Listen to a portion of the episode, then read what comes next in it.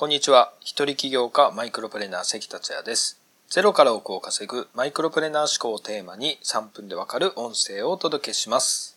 いつも聞いてくださりありがとうございます。今回は熊本の宇城市というところで収録しています。福岡の八女市から宇城市に移動してきました。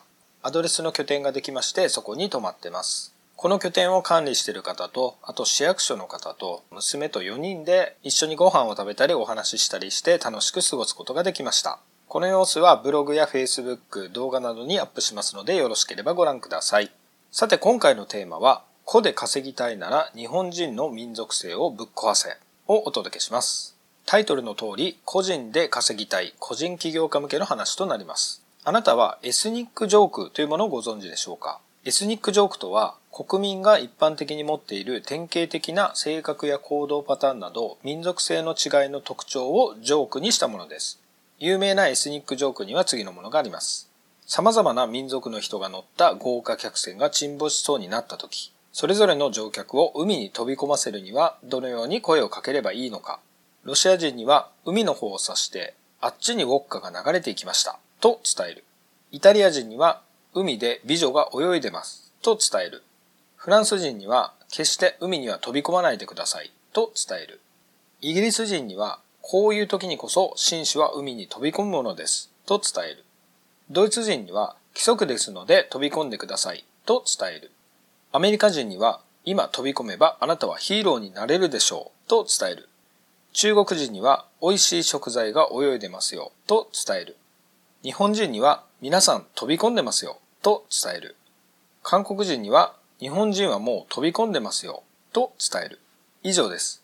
これはジョークなので笑うところなんですけれども、皆さん飛び込んでますよ。で飛び込む日本人は我々だと思うと、あなたはどのように感じるでしょうか外国人から見て日本人は人の目や顔色を特に気にしている人種ということなんでしょう。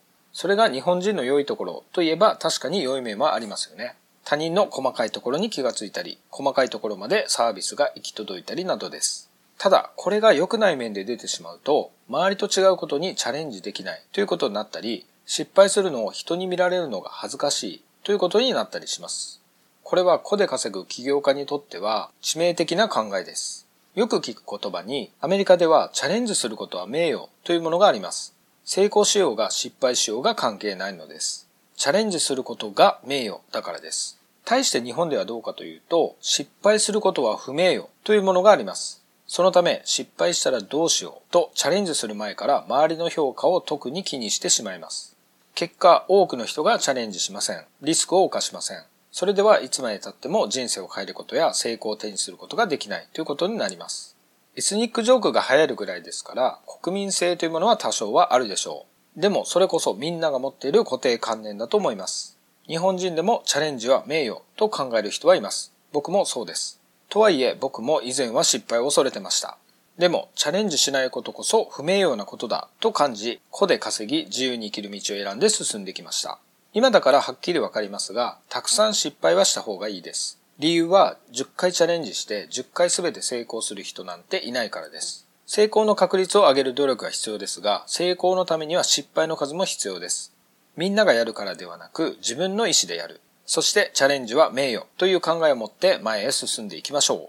今回は以上です。最後までお聴きいただきありがとうございました。この音声を気に入っていただけましたらシェアなどしていただけると嬉しいです。それではまた明日。